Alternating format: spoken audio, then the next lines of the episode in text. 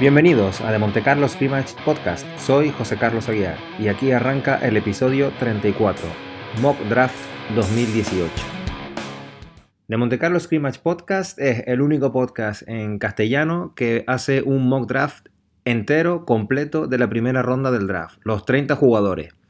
Y probablemente de los pocos que lo haga eh, en general. O sea, hay podcasts por ahí eh, americanos que hacen eh, mock draft pero ninguno hace una, ronda entera, entera al completo, los 30 jugadores. Y de hecho, por mí, yo tendría ganas hasta de hacer los 60, las dos rondas.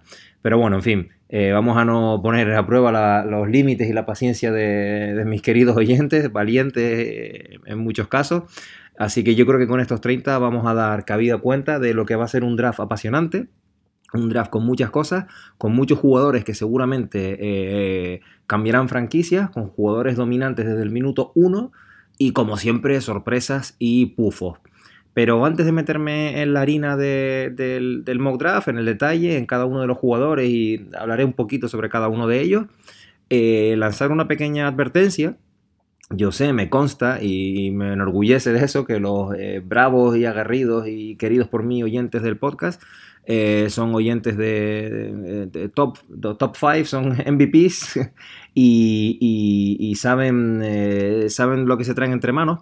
Pero eh, para aquellos que se aproximen a un, draft de la NBA, comentar que, que, esto al final es un orden de elección de equipos. Es decir, me explico, Phoenix es el equipo que elige el primero y, bueno, lo que van a hacer es, eh, en este caso, eh, evidentemente los primeros equipos que eligen son equipos que son un desastre. son equipos que están ahí por algo, eh, a no ser de años que hayan cambiado picks por alguna historia, por algún trade, por algún fichaje, por alguna cosa similar. Son equipos que han quedado muy mal en la temporada regular y que por eso eligen en posiciones altas. En este caso, eh, se entendería que si tú eliges un jugador, eliges algo que se adapte a tus necesidades o a la falta, a las carencias que tenga tu equipo. Pero hay equipos que son eh, un completo desastre y eligen cualquier cosa.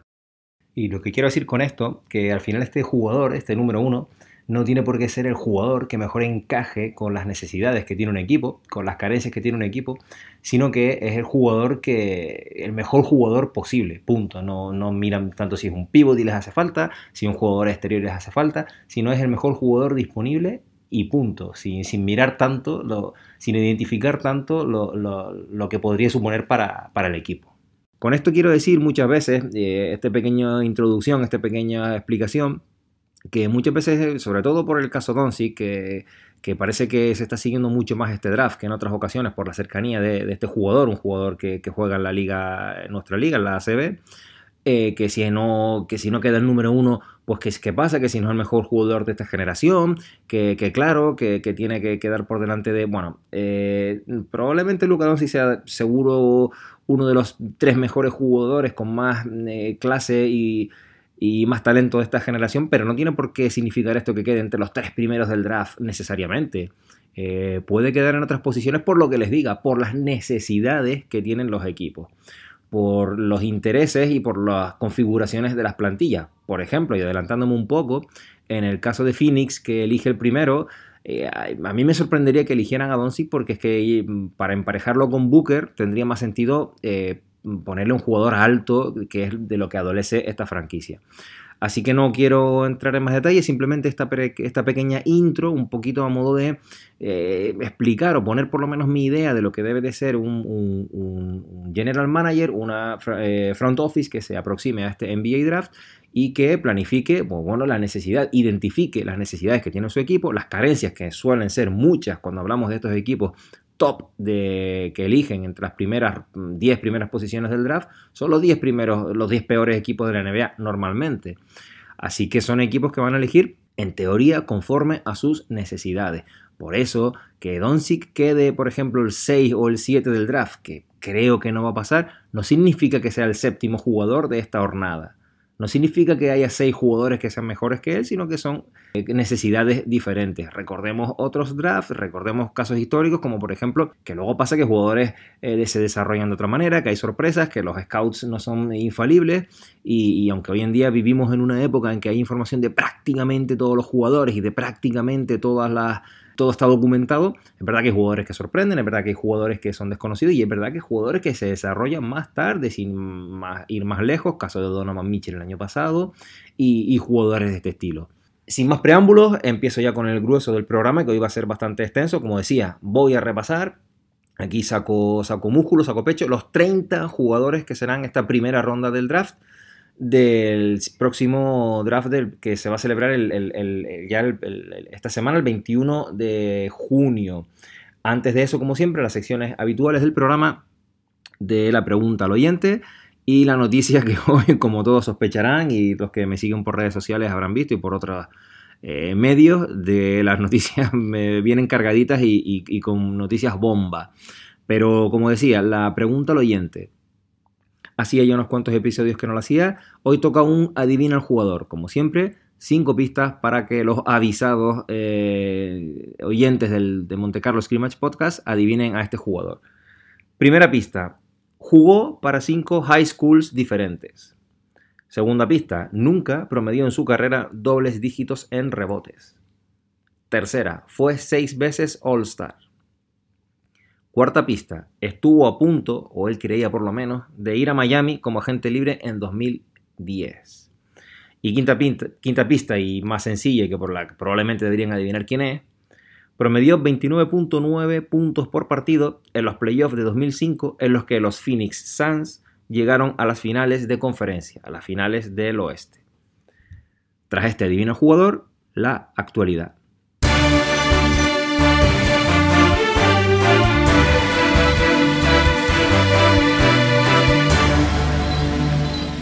Sí, como siempre, actualidad protagonizada por el señor Kawhi Leonard. Y vaya manera de este, este episodio probablemente. el Kawhi Leonard casi, casi, casi que ha eclipsado este, este draft de la NBA inminente porque Kawhi Leonard ha anunciado que desea abandonar los San Antonio Spurs. Eh, según ha reportado, según ha informado la ESPN, eh, Kawhi Leonard habría expresado su intención de dejar los Spurs. Después de una, por supuesto, todos los oyentes y todos los seguidores en general de la NBA sabrán la, temporada que ha tenido eh, Kawhi San Antonio, San Antonio y Kawhi. Parece que se, se, destapa el asunto, se quita la careta eh, y Kawhi expresa de forma abierta que se quiere ir de San Antonio. Y no solo eso, sino que ya incluso habría manifestado su intención de a dónde quiere ir. Él es de la zona de Los Ángeles, de la zona de California, y habría dicho que querría ir a Los Ángeles, preferiblemente, pena para mí, a los Lakers. A partir de ahí, millones de rumores, ya incluso he colgado en redes sociales la foto del fotomontaje este de Kawhi, LeBron y Paul George con la camiseta Laker para el año que viene, una foto que cada vez es menos ciencia ficción. Y rumores también de que por lo visto también habría dado luz verde eh, a Nueva York también, una cosa que me parece un poco más extraña. Se habla incluso de Sacramento aprovechar la tesitura de que Kawhi quiere ir, eh, a volver a casa, volver a la zona de donde es él, para, para ofrecer a San Antonio su segundo pick. Eh, Boston, un equipo que ha sido muy activo recientemente intentando buscar a, pujar a Kawhi, un equipo que tiene muchos activos, muchos assets. También eh, Filadelfia, creo que se ha mostrado, mostrado, activo. En fin, Phoenix, creo que también se ha hablado incluso de que Phoenix estaría dispuesto a cambiar ese número uno del draft por, por Kawhi. Pero ojo, recordemos una cosa sobre la situación de Kawhi. La situación de Kawhi es la misma por la que ha atravesado Paul George y por la que ha atravesado Oklahoma esta temporada. Es decir, Kawhi eh, es agente libre no restringido para el verano del 2019. Así que si yo soy un equipo, soy Boston, soy Lakers, soy quien sea, y me vuelvo loco para, eh, para, para, pescar a Kawhi, pues no sé hasta qué punto me volvería loco porque lo único que me aseguro es un año del jugador. Y un año de un jugador que a día de hoy nadie sabe a ciencia cierta cuál es su estado de salud. Decían en el anterior episodio que parece que, que Kawhi está ok, que los médicos de Kawhi, que el entorno de Kawhi aseguran que el jugador está prácticamente sano, pero Kawhi no juega un partido oficial desde hace mucho tiempo. Así que la incógnita sobre el futuro, por sobre el estado físico de Kawhi, más la incertidumbre de, de, si renovaría luego, si se comprometería a seguir una franquicia, hace que a lo mejor es verdad que, que Kawhi salga al mercado, es una bomba, pero los equipos creo que serán prudentes como fueron, por ejemplo, eh, los Thunder fueron prudentes porque, eh, si recuerdan, eh, cambiaron a, Paul George por Oladipo y Domantas Sabonis. Nadie esperaba la temporada que iba a tener Oladipo, pero en fin, ahí están las cosas, no, ofrecieron um, unos activos más, más importantes. Puede pasar, algo, puede pasar algo parecido con Kawhi, de hecho sería lo suyo. Esta noticia de Kawhi no hace más que eh, incidir en lo que les quería comentar a continuación de cara a enfrentarnos al, al, topic, al asunto del, episodio de hoy, que es el draft, que yo me voy a currar ahora, me lo llevo currando toda la semana, prácticamente llevo bastante tiempo ya con esto, un draft y dos general managers descuelgan el teléfono, se produce un, un, traspaso y esto cambia totalmente, porque imagínense lo que podría pasar si Phoenix cambiara su pick número uno por Kawhi Leonard. Cambiaría todo el panorama, cambiaría todo el escenario, todas las hipótesis del próximo draft. Va a pasar, va a pasar. Ya hay rumores, por ejemplo, de que Memphis quiere a toda costa cambiar a deshacerse de Chandler Parsons, para eso estaría dispuesto a ofrecer su pick número 4.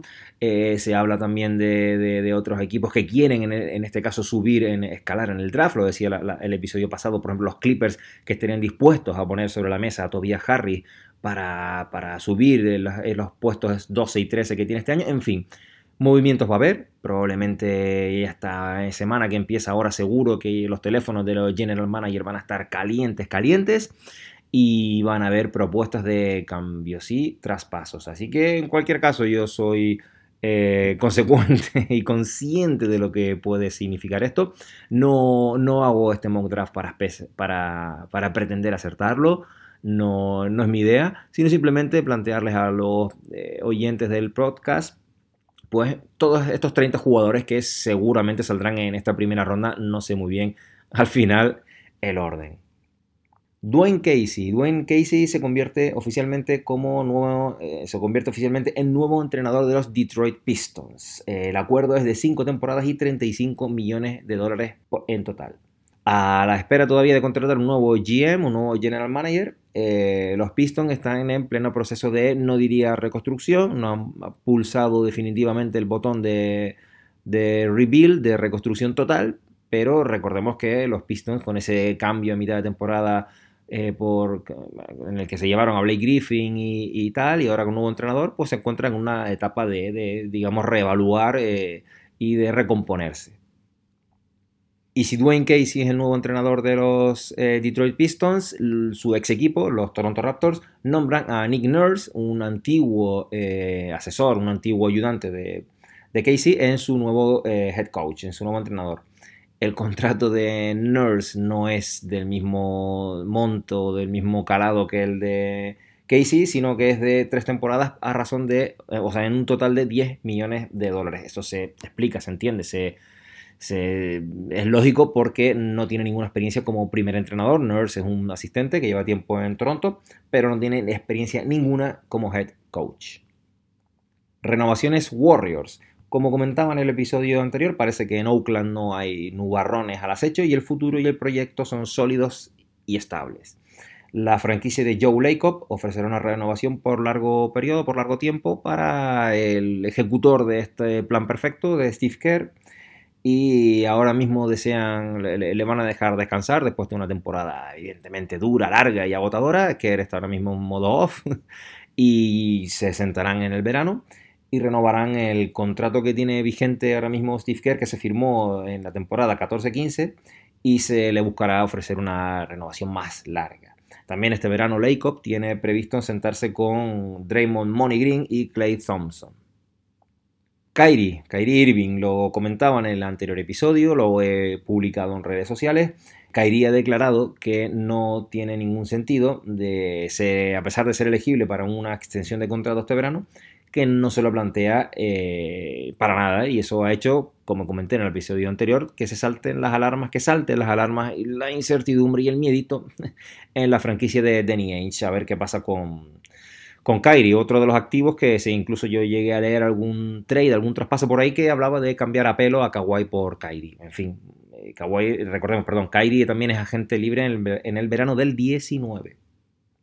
Y para acabar, ya para ponernos en, clave draft, en modo draft, Michael Porter Jr., el ex de Misu, ha tenido una, temporada, una semana bastante complicada porque saltaban las alarmas cuando a finales de esta semana, miércoles tarde, jueves, conocíamos la noticia de que cancelaba los workouts previos al draft que tenía para el viernes con Chicago, principalmente porque se le volvían a reproducir las molestias que tenía en la cadera por la que fue operado esta pasada temporada y por la que prácticamente jugó mm, dos partidos y, un poquito más. Finalmente fueron unos espasmos en esta zona, algo que dicen los médicos que es una cosa normal después de eh, una operación de, espalda y una lesión en la zona, pues una vez que se vuelve a actividad, pues el jugador tenía una serie de espasmos. Se le volvió a evaluar, se le hicieron resonancias, se vio que la movilidad y la, la, zona no tenía ningún tipo de, problema. Y finalmente eh, Michael Porter Jr. no solo pudo hacer estos workouts, sino que eh, todos los GMs de la liga tienen unos eh, informes médicos detallados sobre la salud de Porter y algunos que han, que han sido entrevistados, que han hablado para la prensa, han dicho que la salud del jugador es correcta. Y ahora sí, cojo aire, cojo fuerza y eh, me meto de lleno con el mock draft de 2018 de The Monte Carlo Scrimmage Podcast.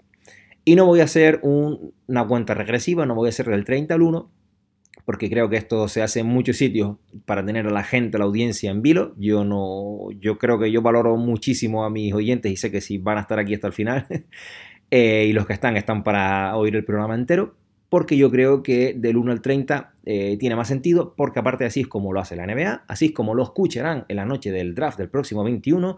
Adam Silver se subirá al podium y dirá que con el number one pick de Phoenix Suns Select a quien sea. Y eso mismo voy a hacer yo. Y tal y como he dicho, empiezo por el número uno. Phoenix Suns elegirán a DeAndre Ayton.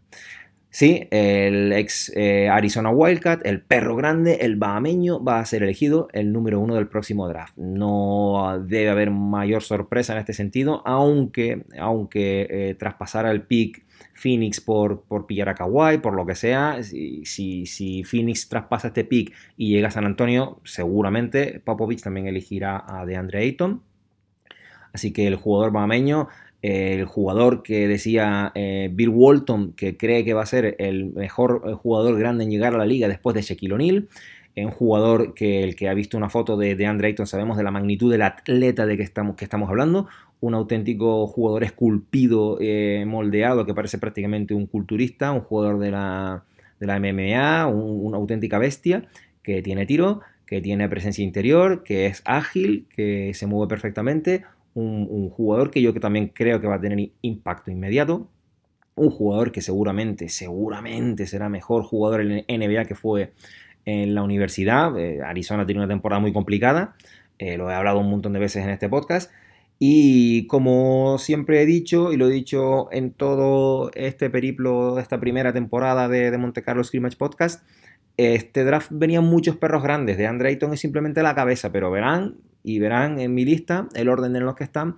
Se sigue manteniendo la tendencia, y estoy seguro que va a, pasar así, de que los centímetros salen primero, de que los perros grandes van a ocupar los puestos de honor de este draft, no solo de mi mock draft, sino que mm, en, los, las agendas de los general managers los hombres altos están ahí, los, perros grandes están los primeros, y de Andre Ayton es la cabeza visible. Así que, número uno, Phoenix Suns elegirá el próximo 21 de junio a DeAndre Ayton. Y a partir de aquí ya empieza la dificultad, ya empieza el galimatías, ya empieza el puzzle, ya empiezan los bailes. En fin, número 2. Sacramento Kings elige a Marvin Bagley III. Bueno, es un jugador que, sí, que no, que no eligen a Luca. Eh, bueno, sobre, sobre el caso de Phoenix Suns eligiendo de Ayton, el famoso, la famosa colección eslovena con Igor Kokoskov. Mm, yo, evidentemente, no, tampoco me, me rasgaría las vestiduras si de repente eligen a Luca, Phoenix. Lo decía antes, yo creo que no es lo que les conviene a ellos en el plano deportivo. Tienen a Devin Booker, tienen jugadores exteriores, lo suyo es emparejar a Booker con, con DeAndre Ayton y que Phoenix empiece a parecer un equipo serio y defienda algo. Esto con Luka Doncic no lo tendrían. Que tienen el entrenador de la selección eslovena, muy bien, pero recordemos que eh, Igor Kokoskov no fue la primera elección para ser entrenador de Phoenix, fue la tercera. Así que yo creo que a día de hoy el poder que tenga este hombre en la toma de, decisiones no creo que sea el mismo que tenga, por ejemplo, Popovic en San Antonio. Todo esto mm, quiere decir que eh, el general manager de, Phoenix, eh, Ryan McDonough, seguramente tendrá mucho más eh, que ver en esta decisión y que sea el que diga, no, elegimos a Ayton y muy bien tu rollito esloveno con Doncic, pero la elección de Phoenix va a ser de Ayton. Por tanto, me reafirmo en, mi decisión. Y en el número 2, también es verdad que hay una clara conexión, eh, digamos, europea en este caso. Vlade Divac es el general manager de Sacramento, de los Kings. Ha estado aquí en Madrid viendo a Lucas jugando con el Madrid los playoffs. Bogdanovic también eh, juega en, Sacramento. Pero yo creo que Sacramento va a elegir a Marvin Bagley, el segundo perro grande de, esta lista y de, y de mi mock draft en el número 2. Marvin Bagley ha sido uno de los jugadores, Duke ha sido uno de los equipos que más he visto jugar esta temporada, he visto muchísimos partidos de Duke y a mí Marvin Bagley es un jugador que, me encanta. Yo creo que es un jugador que no tenga mucha dificultad en ser un 20-10 en la NBA, 20 puntitos, 10 rebotes por partido y será, y será probablemente un All-Star. Sí, esa es mi, mi opinión por Bagley. Bagley, aparte, tiene una, lo he comentado también alguna vez, tiene una habilidad eh, que a mí me, asombra muchísimo. Es el jugador más rápido que he visto en saltar, en recuperarse a por un segundo rebote. Es decir, pelear un rebote, no poder cogerlo y saltar y recuperarse para, para pillar el, segundo. Jugador zurdo, jugador con mucha clase. Las malas lenguas, siempre lo han hablado, lo he, hablado, lo he desarrollado, lo he explicado en el podcast sobre la defensa de Bagley. Bagley, si han visto declaraciones después de los workouts que está realizando en estas fechas, Bagley se ha autodefendido como diciendo que es un gran defensor. Yo tampoco creo que sea un mal defensor. Es verdad que, se ha acusado, se ha comentado que Coach K se ha visto obligado a, cambiar su filosofía de juego para pasar a defender una zona 2-3 para esconder a Bagley en defensa. Eh, Bagley eh, no sé si ahora mismo está preparado para... Mm, para Bagley, es un, Bagley es un 5 por definición que tiene un cuerpo de 3 prácticamente, para el que no lo haya visto. Bagley puede que lo pase mal con los perros grandes ya NBA eh, contra un DeAndre Jordan, contra un Clint Capella, contra un Rudy Gobert, contra jugadores de este estilo. Eh, sí, sí, seguramente, pero también lo pasan mal el 90% de los otros pibos de la liga. Probablemente lo que pase en el otro aro es que Bagley también se los haga pasar mal a, ellos, porque es un jugador que tiene tiro de, media distancia, tiro de tres incluso, es un jugador que puede echar la pelota al suelo. A mí Bagley es un jugador que, que, me, que me gusta bastante. Eh, hay dudas también, eh, este apartado que, comentaba de las dudas en cuanto a su aspecto defensivo, saben que siempre me gusta aportar datos. Yo tampoco soy ciego ni, ni, me apasiona el jugador y, que es perfecto. Es un jugador que mide 2.11 y que esta temporada ha promediado menos de, creo que 0.8 tapones por partido. Esto es verdad que pone ahí una estadística clara de que no es ni muchísimo menos un ring protector, que no es una presencia física intimidatoria en, el aro, que no es un capitán de la defensa, como puede ser por ejemplo Mobamba, mm, pero estoy seguro que también es un jugador que es un chico muy serio, muy, muy entrenable y que, y que seguramente en este caso en Sacramento, que la verdad que, en fin, eh, seguramente se pondrá, se pondrá a tono y conseguirá ser un decente defensor en, la NBA y mi pronóstico es que sea el número 2 en este próximo draft. Con el número 3, los Atlanta Hawks eligen a Jaren Jackson. Jaren Jackson Jr., perdón. Jaren Jackson Jr. Eh, ha sido eh, uno de los jugadores con el que más he alucinado cuando, cuando lo descubrí a principio de esta temporada, viendo los partidos de, de no, de, no de conferencia de, Michigan State, de los Spartans, del equipo de Tomizzo. Me parecía un jugador alucinante, un físico también espectacular, un NBA ready seguro.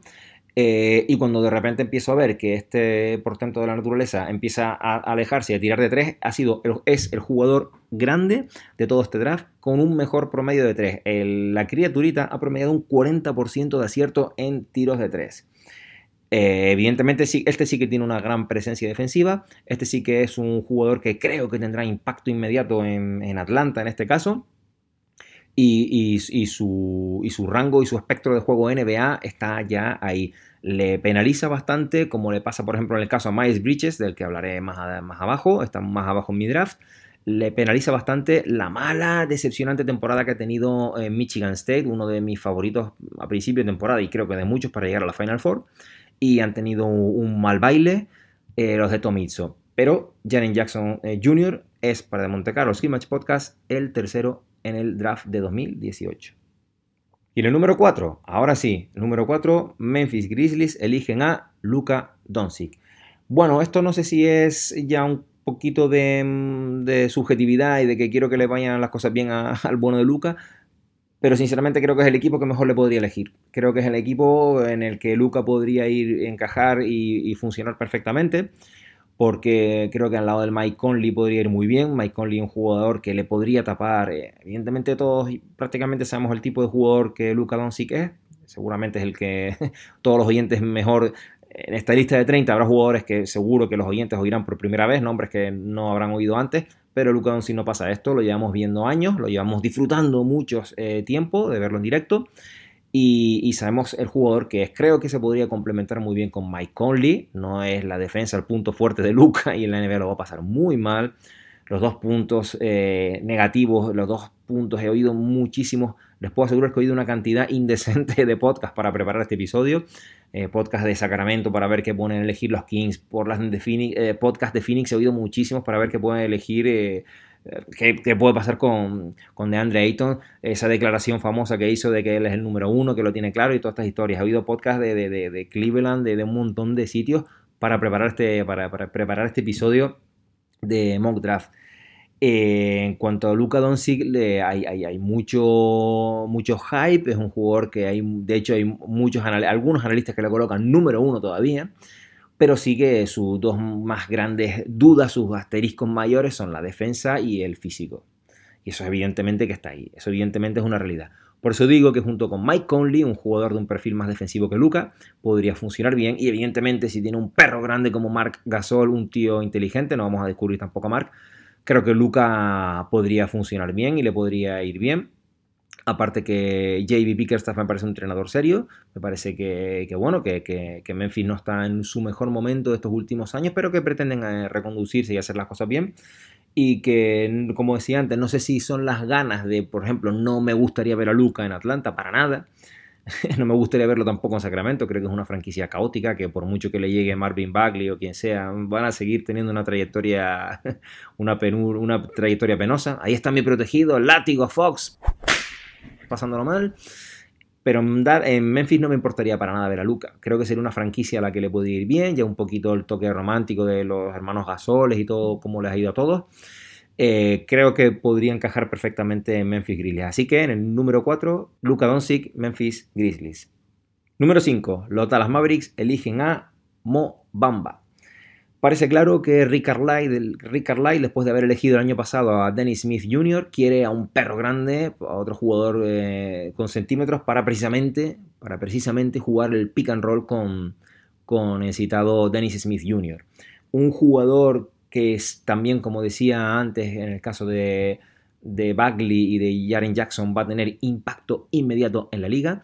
Eh, Mobamba, con las medidas más ah, alucinantes que se han registrado en el Draft Combine, en el NBA Draft Combine, saben que es esta prueba que prepara la NBA, también lo hace la NFL, que se le hacen pruebas físicas a los jugadores, salto vertical, eh, sprints, eh, este tipo de pruebas físicas muy espectaculares. Mobamba tiene la envergadura más alta jamás medida en el NBA Draft Combine.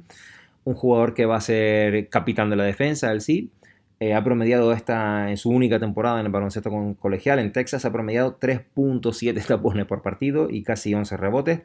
Y un jugador que creo que podemos estar hablando de un claro candidato a Defensive Player of the Year, un Rudy Gobert de la vida. Así de, de imponente, así de importante es la figura de Mobamba y creo que lo va a elegir Dallas en el número 5. Número 6, Orlando Magic elige a Trey Young. Se ha hablado muchísimo de Young, ha sido probablemente de los jugadores que más ruido mediático ha hecho esta temporada en baloncesto colegial. Eh, Orlando necesita realmente point guards, necesita jugadores exteriores, manejadores de balón, eh, tiradores, anotadores. Es cierto que Trey Young no es un point guard al uso, no es para que me entiendan un José Manuel Calderón de la vida, la analogía evidente, todos hemos visto los vídeos que se han salido por ahí. Eh, Trey Young es un mini Steve Curry, es un jugador muy parecido. Eh, Trey Young tiene un rango de tiro NBA, hemos visto meter tiros de, de, auténtico, casi de medio campo, tipo, tipo Curry, Clay Thompson o, KD. Y, Trey Young es, eh, es el jugador que, que, no me extrañaría verle siendo máximo anotador de la NBA alguna temporada. Es un jugador que eh, en su equipo en Oklahoma, él prácticamente sin nadie, él prácticamente sin ayuda, ha sido el jugador que ha promediado este año el mayor punto por partido, el, máximo anotador de, de, la liga, con, con 27, el máximo anotador del baloncesto colegial con 27.4 puntos por partido y 8.7 asistencias por partido, lo que le convierte también en el líder en asistencias del baloncesto colegial. Eh, hay dudas en cuanto a Trey Young por su físico endeble, pero, pero vamos a ver, eso me parece muy bien, pero estamos hablando eh, de un jugador con, un talento, con, un anotador compulsivo, un jugador que, como decía antes, ha llevado a su equipo, que prácticamente no tiene nada, al, es verdad que entró, que entró a través del Selection Sunday, entró, digamos, por invitación, pero lo llevó al, torneo en CWA. Y, un jugadorazo que fue, es verdad, también de más a menos en, la temporada, pero la verdad que un jugador que, que, el techo que tiene Troy Young puede ser muy, muy alto. ¿eh? Así que gran, gran elección con este ex de Oklahoma, Trey Young. Número 7, los Chicago Bulls eligen a Michael Porter Jr una cosa sobre Michael Porter Jr. Estaba repasando, aparte de todos los, millones de podcasts que he oído para preparar este, este, este, este episodio, repasando los guías que estos anuarios que, sacan en Estados Unidos y que yo me he hecho con alguno de ellos a principio de temporada, el de Athlon Sports y el Blue Ribbon. Michael Porter Jr., poco de empezar esta temporada de baloncesto colegial, era en todas las quinielas el futuro número uno del draft. Michael Porter Jr. era una auténtica sensación en esa fecha. Michael Porter Jr. era el jugador a ver era the next big thing. Pero Michael Porter Jr. sufre una lesión que acaba con su temporada. Vuelve de una manera errática, lo comenté incluso en un episodio que yo veía casi casi un error que, volviera a jugar. Y también lo dicho, lo dicho en, toda, esta, toda esta semana lo que ha pasado con él. Mm, Michael Porter Jr. ahora mismo es un melón, es un melón que no sabe si te va a salir bueno o te va a salir malo. Eh, es un riesgo y como he oído en algunos podcasts por ahí que me, ha hecho mucha gracia, es un jugador que va a conseguir que despidan a algún general manager. Es decir, o bien al que lo contrata o bien al que deja de contratarlo y resulta que al final el jugador es lo que promete. Es, un jugador, es el jugador que más dudas genera en todo este draft. Es el jugador que es una, la mayor incógnita de todo, de todo este draft porque lo que decía antes es un jugador que si hubiera estado sano seguro que hubiera sido el número uno, si hubiera hecho una temporada conforme a lo que se esperaba, hubiera llevado a, sus Misu Tigers al gran baile de marzo y hubiera hecho una buena temporada y habría sido el número uno, pero no ha pasado esto, ha pasado todo lo contrario, se ha llevado al escenario totalmente más desfavorable. Y ahora mismo Porter Jr. es una, es una incógnita. Según he escuchado en un podcast, como decía antes, de local de, Chicago, el jugador ha expresado su deseo de jugar allí, de jugar en Chicago. De hecho, eh, se ha mudado de vivir allí después de jugar con Misu. Eh, ha hecho ese famoso workout al final con, los Bulls. Y, parece que, que, por ambas partes hay, hay feeling, hay buen, hay, buen, karma, buenas vibras y parece que, apetece que, el jugador vaya, vaya a jugar allí. Número 8. Eh, Cleveland Cavaliers eligen a Wendell Carter.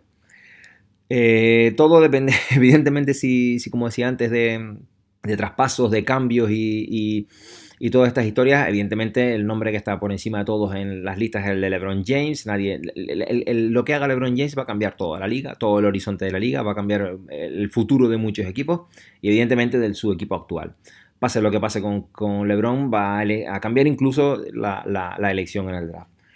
Pero aún así, yo me tiro la piscina y con los datos que tengo, creo que los Cleveland Cavaliers elegirían en el número 8 a Wendell Carter. Un center center, un pivot pivot eh, dominante, pero no exento de habilidad, con buen movimiento de pies, un jugador que, con mucha ética de trabajo, un jugador que ahora mismo no lo tiene, pero estoy seguro de que conseguirá tener rango de tiro NBA, cuando me refiero a rango de tiro NBA es que vive de 3. un jugador que tiene una, gran capacidad de trabajo, ha vivido este año compaginado o, jugando a la par con, como hablaba antes, con Marvin Bagley III. Y Wendell Carter es un, es un gran jugador que si cae en, en Cleveland, Cleveland pongamos un escenario favorable con, LeBron James, podría crecer una barbaridad.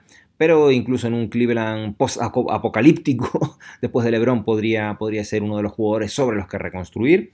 Así que mi elección es en el número 8, Cleveland Cavaliers elige a Wendell Carter. Número 9, New York Knicks elige a Michael Bridges. Este, esta temporada, este, este, draft, tenemos a dos Bridges, Michael y Miles. Michael Bridges, el campeón eh, con Villanova, con los Wildcats, con la máquina perfecta de Jay Wright.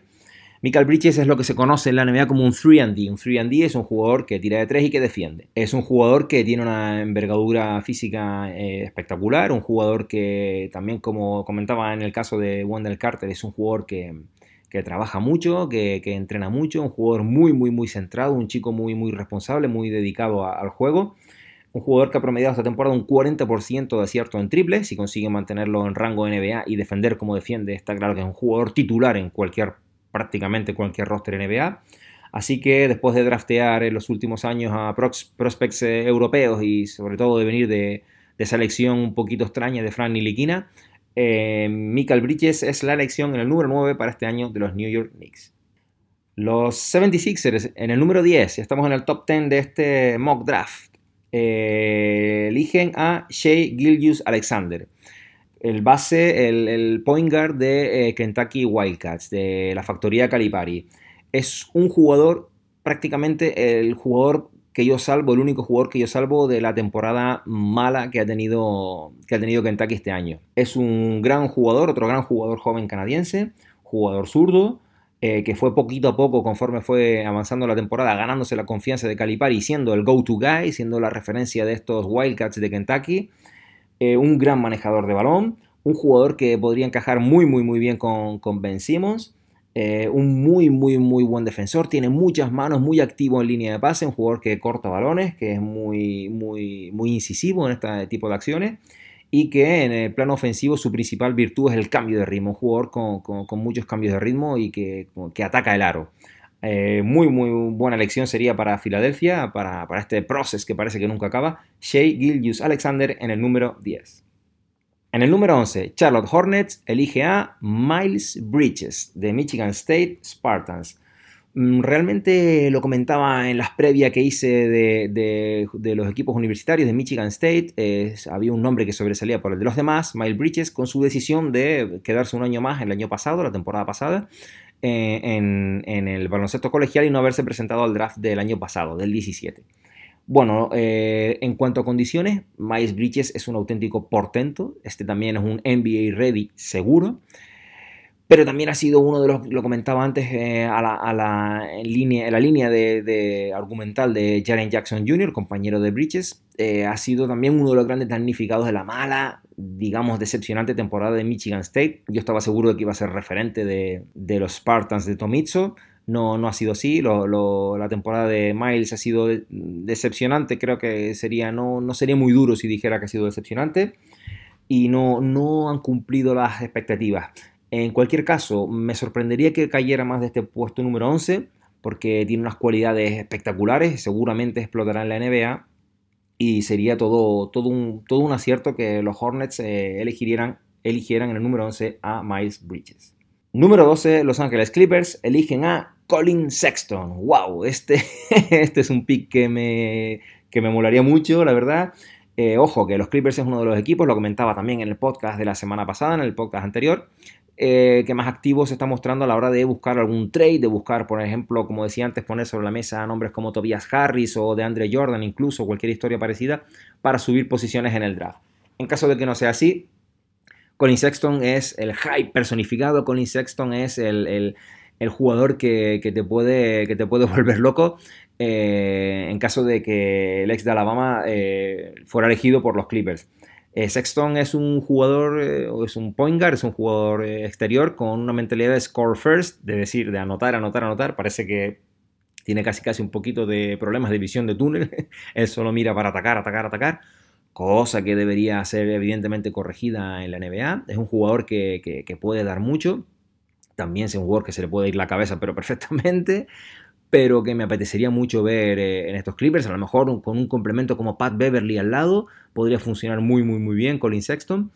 Eh, así, que, así que bueno, a mí la verdad que, me gustaría mucho, recordemos, ahora, ahora, lo verán seguidamente, los Clippers tienen dos picks seguidos, tienen el 12 y el 13, y probablemente puedan jugar un poquito con esto, ¿no? De hecho, mi apuesta es que elijan a un jugador exterior, a un jugador, a un point guard, a un jugón, y luego a, un perro grande. Eh, así que en el número 12 Los Ángeles Clippers eligen a Colin Sexton. Y en el número 13, Los Ángeles Clippers eligen a Mitchell Robinson. Como decía hace un segundito, pueden jugar los Clippers, pueden tener la ventaja de elegir a un jugador exterior, a Colin Sexton, y a un 7 pies, a un 2-13 moderno, ágil, con grandes aptitudes defensivas, como Mitchell Robinson. Si es verdad que de Andre Jordan quiere volver a casa, como el anuncio de los turrones, y se quedan sin, sin bueno de DJ, hará falta centímetros y hará falta un jugador como Mitchell Robinson. Un jugador que, creo que puede también tener impacto inmediato en la NBA pero el problema de, con, con, Mitchell Robinson es que no tenemos tanta info, tanta, tanto scouting como tenemos con otros jugadores. Me explico. Eh, él ha tenido un periplo errático, digamos, en su etapa universitaria, ya que tras ser sensación en su high school, se, comprometió inicialmente con Texas AM, pero decidió eh, abandonar la universidad para centrarse única y exclusivamente en el draft. Así que la información que se tiene del jugador es de su etapa high school y de pues este tipo, de especie de año sabático de entrenamiento del solo para, prepararse para el draft. Robinson no es, no es un pick eh, seguro, lo que sí son seguros son sus medidas, la, envergadura que tiene, lo, potente que es, el físico que tiene, la habilidad que tiene pero es un jugador sobre que hay, hay, bastantes dudas, pero aunque a mí me apetecería mucho eh, ver para, este equipo que, como saben, como he dicho en muchas ocasiones, soy fan de los Clippers, me encantaría verlo, me encantaría verlo los Clippers y si es con Colin Sexton, pues mejor que mejor. Número 14. Los Denver Nuggets eligen a Kevin Knox, otro chico de la factoría Calipari, un 4 muy, muy, muy potente. En uno de, en uno de los podcasts que, que he oído de Denver, eh, aseguraba la, prensa local que, los chicos de Mike Malone quieren, quieren un jugador fuerte, un jugador duro, un jugador físico. Y Kevin Knox les podría, les podría ir bien. Es verdad que también buscan un perfil un poco más defensivo, ahí puede que Knox no, no encaje. Yo creo que es un, gran reboteador, pueden sellar y cerrar el rebote y junto con The Joker, junto con Jokic, eh, hacer una pareja interior muy muy potable, evidentemente con Millsap también, que, seguramente estará por ahí. Eh, pero en cualquier caso, creo que, mm, creo que Kevin Knox puede ser un jugador que, encaje muy bien en, Denver. Número 15. Los Washington Wizards eligen a Robert Williams. Ya estamos en la mitad de, esta primera ronda del draft, de esta ronda, de este mock draft de The Monte Carlo Scrimmage Podcast. Y nos vamos a la capital, a Washington, para eh, ver como otro hombre grande, como ven, solo Luca Doncic, solo Trey Young y solo eh, Colin Sexton, jugadores, eh, digamos, exteriores hasta el número 15. Por eso eh, creo que se está cumpliendo, bueno, era evidente lo que les comentaba, lo que les llevo dando la turra toda la temporada, de que la cantidad de perros grandes, la cantidad de centímetros de bicho imponente que hay en esta hornada. Así que Robert Williams, otro hombre grande, un jugador de estos que llamamos modernos que corre la pista muy bien, pero que en el caso de Williams, de Robert Williams, no tiene rango de tiro, eh, lo que queda demostrado por el dato que solo ha intentado un, tiro de tres, un triple en toda esta, en la pasada temporada.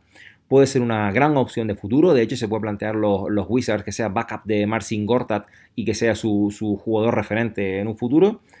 Eh, y las cualidades físicas de, Williams le pueden ir muy bien al juego explosivo y de velocidad de, que, se juega en Washington eh, Wizards con, John Wall y Bradley Bill. Número 16, Phoenix Suns. Otro pick para, para, Phoenix Suns y eligen los Phoenix Suns. En el puesto 16 a Troy Brown.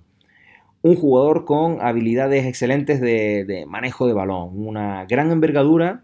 Eh, un jugador exterior, un alero, podríamos hablar usando, usando nomenclatura más, más habitual, que puede ser incluso eh, un jugador de estos de yo me lo guiso, yo me lo como, una especie de, de Andre Iguodala, de hecho. De hecho, es, es eh, eh, Troy Brown se dedica, se, declara, perdón, se declara fan incondicional del juego de Iggy, del juego de él que fuera MVP de las finales de 2015. La pega con Brown a día de hoy es que es un tirador inconsistente en su temporada con los Oregon, ha promediado unos nada, nada decentes, 29% de acierto en triples y un 44% en tiros de campo. Eh, tendría que mejorar evidentemente este tiro, pero Troy Brown una elección más que interesante para estos Phoenix Suns en el número 16. Número 17, los Milwaukee Bucks eligen a Sayers Smith. Un jugador que también estamos hablando de un NBA ready seguro, unas cualidades físicas imponentes. Aparte que es el típico jugador que eh, vemos que tiene esas cualidades físicas y las explota para en la cancha, las explota en su juego para que sean productivas. Eh, ha promediado un 45% de, acierto en tiros de 3, pero es verdad que esto tiene trampa porque el jugador no se ha promediado mucho, un jugador que no ha tirado mucho y habría que ver incluso si el rango de tiro al pasar a la NBA le, variaría. En cambio, el 56% de acierto en tiros de campo le convierte en un jugador que es verdad que para, la NBA que se, que se alejan cada vez del aro, un jugador digamos que de media distancia, eh, es, digamos la, principal virtud que tiene Sale Smith.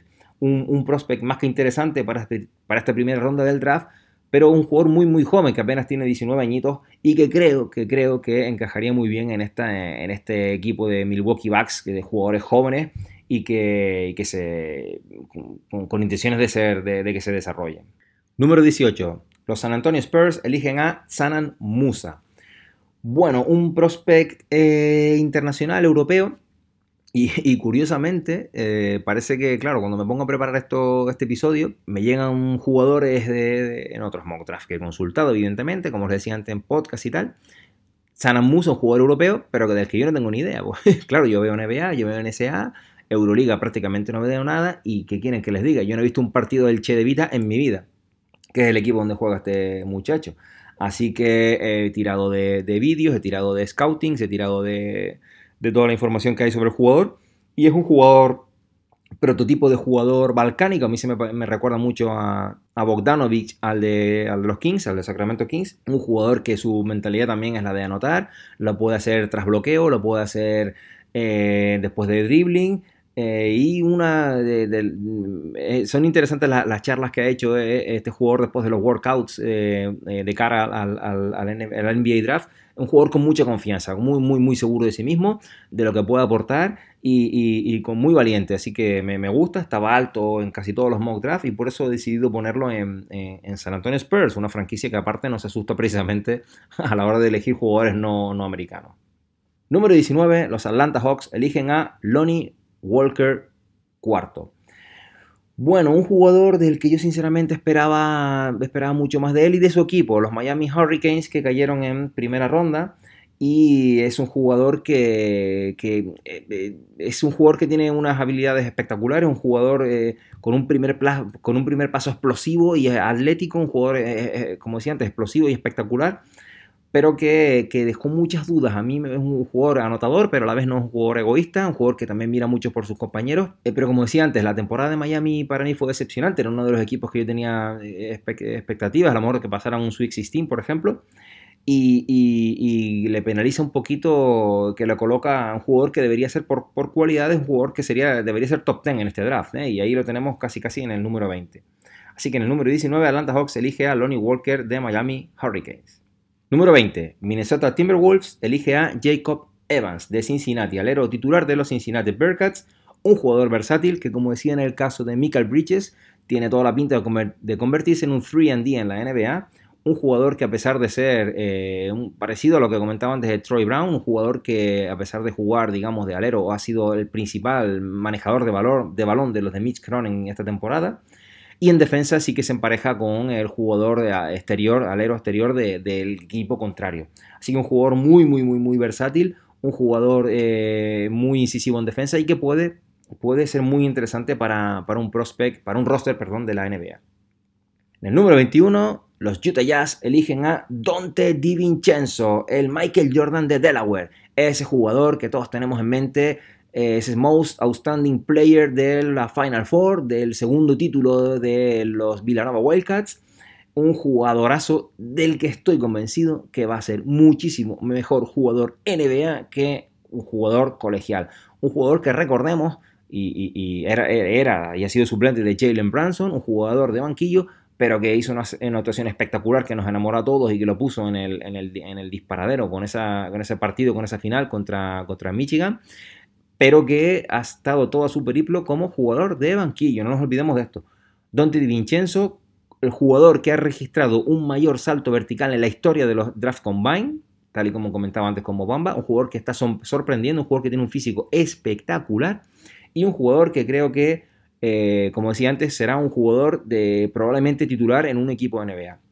Así que eh, Utah Jazz elige en el número 21 a Dante Di Vincenzo.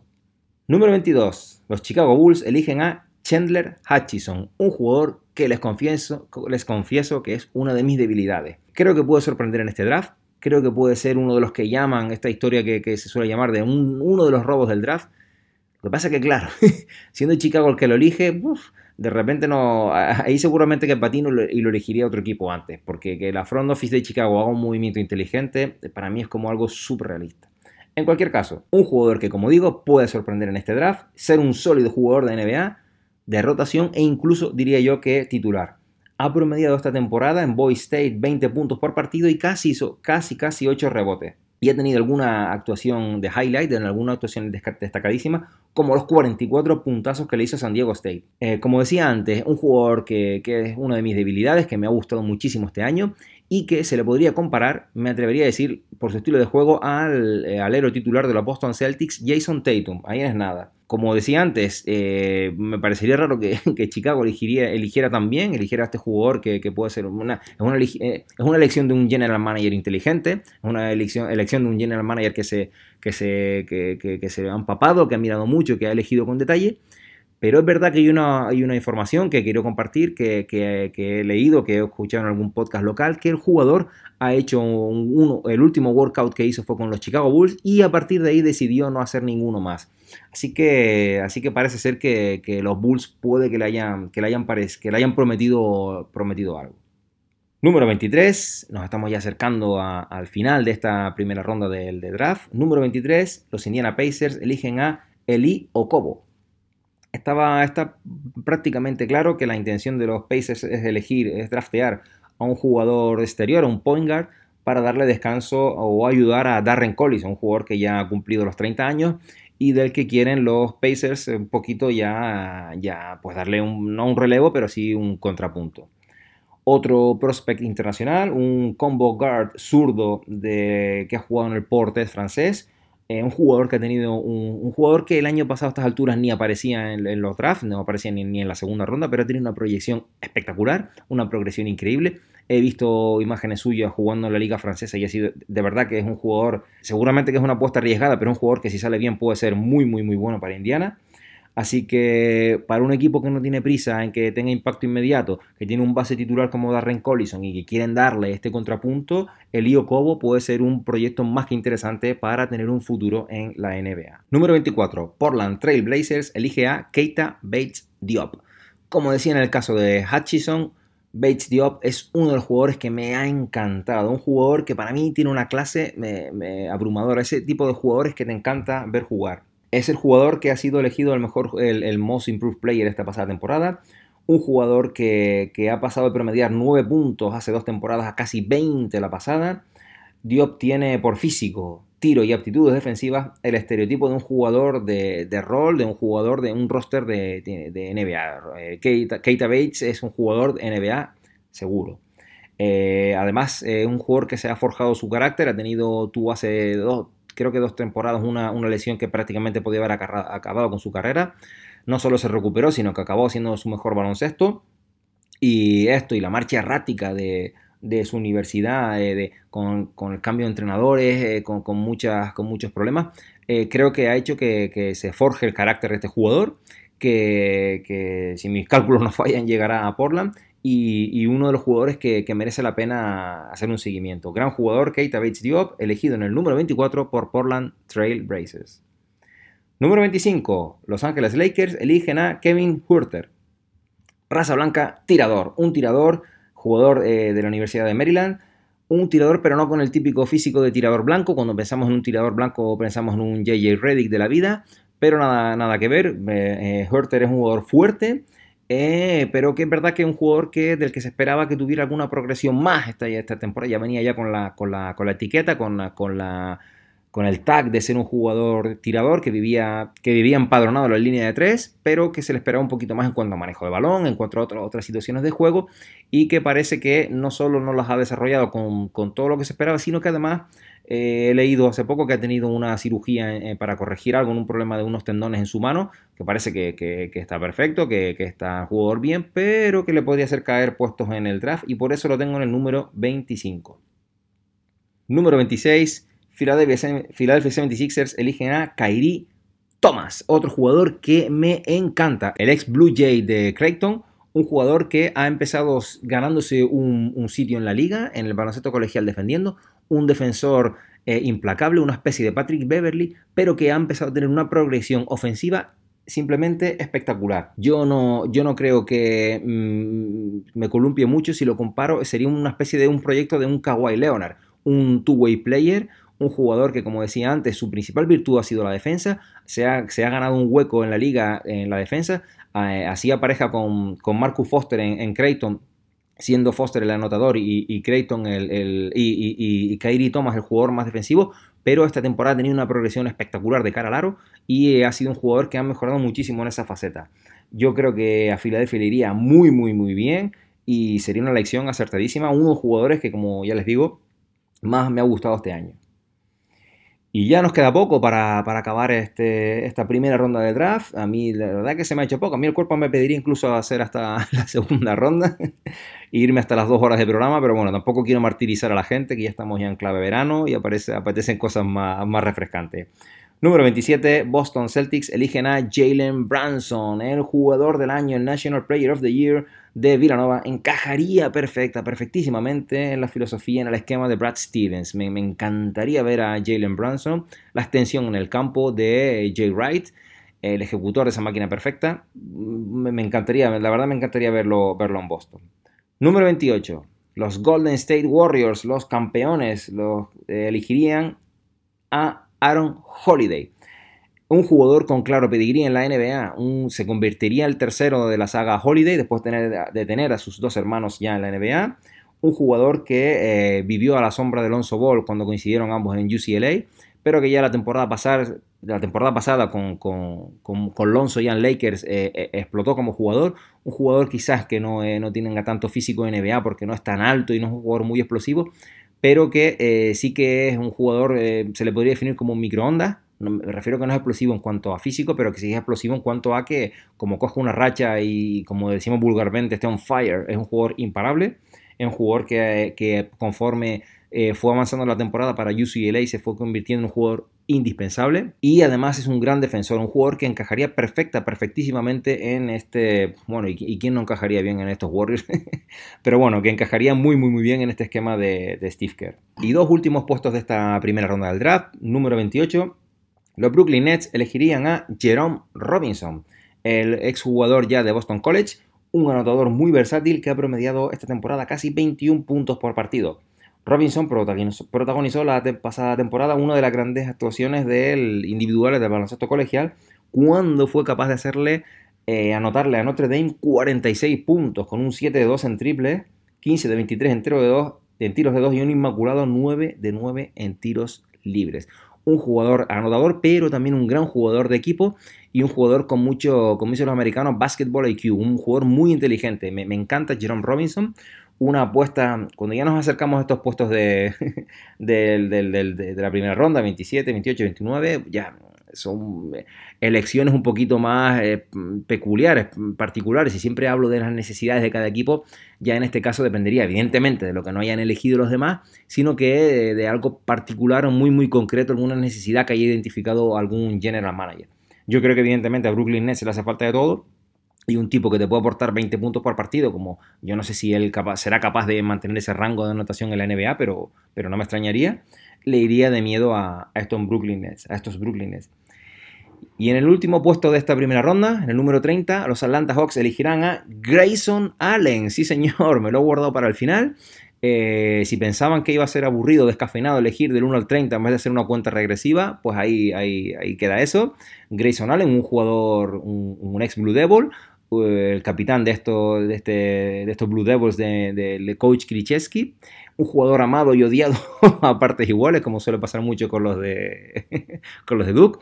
Eh, Grayson Allen eh, ha sido el, el, senior de, de, esta, de esta camada de, de Duke de este año. Eh, que ha puesto un poquito el contrapunto, la veteranía a los cuatro freshmen con los que ha jugado eh, durante toda la temporada. Eh, un jugador que ha tenido rachas de tiro espectaculares de, triple. Eh, un jugador con entrega, quizás ha pasado de revoluciones, todos sabemos sus historias un poquito menos que no menos nos han gustado, esas famosas patadas, esa Pero bueno, un jugador que para mí se entrega, lo da todo en el campo. A mí, de verdad, que una vez superado esta, digamos, pecados de juventud de Grayson, a mí un jugador que me encanta, de verdad. Un jugador que yo creo que tiene potencial en NBA, tiene físico en NBA, probablemente también. A lo mejor, bueno, no, es un jugador muy rápido, pero, pero que sí, ¿por qué no? Yo creo que tiene hueco en, una plantilla NBA. Así que este es el mock draft de Monte Carlo Ski Podcast, del 1 al 30, los 30 jugadores jugadores repasados. Voy a hacer un repaso muy, muy, muy, muy, muy, muy rápido, solo diciendo los nombres para que les quede claro. Número 1, Phoenix Sun de Andre Ayton. Número 2, Sacramento Kings, Marvin Bagley. Número 3, Atlanta Hawks, Jaren Jackson Jr. Número 4, Memphis Grizzlies, Luca. Número 5, Dallas Mavericks, Mo Bamba. Número 6, Orlando, Trey Young. Número 7, Chicago, Michael Porter Jr. Número 8, Cleveland, Wendell Carter.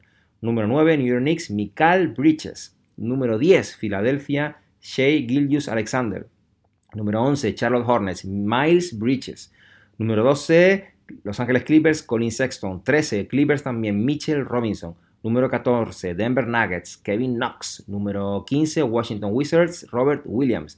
Número 16, Phoenix Suns, Troy Brown. Número 17, Milwaukee Bucks, Sayer Smith. Número 18, número 18 San Antonio Spurs, Sanan Musa. Número 19, Atlanta Hawks, Lonnie Walker, cuarto. Número 20, Minnesota Timberwolves, Jacob Evans. Número 21, Utah Jazz, Dante DiVincenzo. Número 22, Chicago Bulls, Chandler Hutchison. Número 23, Indiana Pacers, Eli Okobo.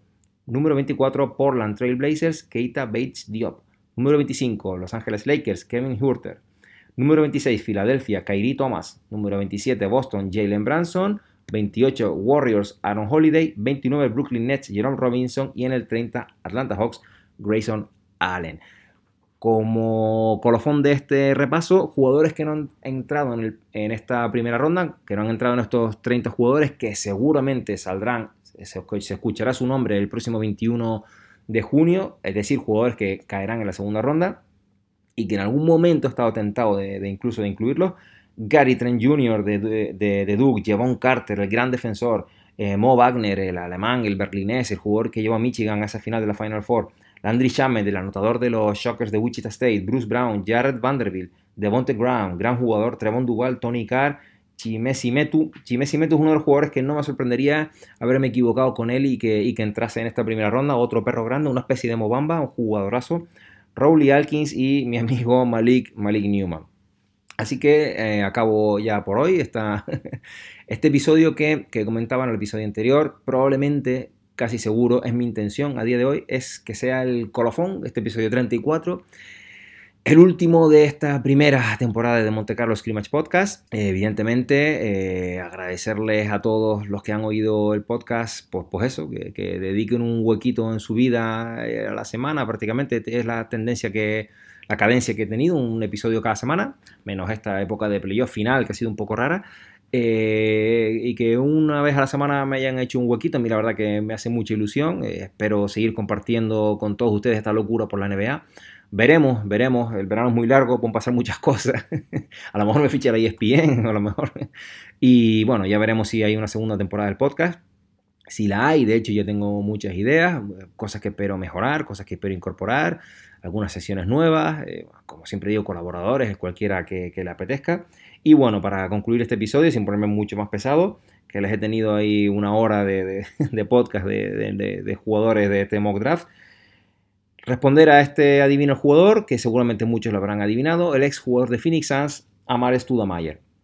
Así que con esto acabo el episodio 34 de, de esta temporada, primera temporada de Monte Carlo Ski Podcast. A mí me ha hecho una gran ilusión, me ha encantado hacer eh, todos estos 34 episodios, en lo que yo el resultado no lo sé, pero lo que seguro que les digo, eh, que le he dejado aquí el corazón y la vida haciendo cada uno de los episodios, eh, mejor documentados no los he podido hacer, más tiempo no los he podido dedicar, una persona sola haya cubierto dos competiciones como la NBA, que son 30 equipos, se juegan partidos cada dos días, todo el baloncesto colegial, nombres y nombres y nombres, todos me decían, joder, cuando te pones a hablar y nombres y yo me mareo, ya me pierdo, lo sé, son competiciones complicadas de seguir. Pero bueno, yo he hecho este esfuerzo, encantado de la vida.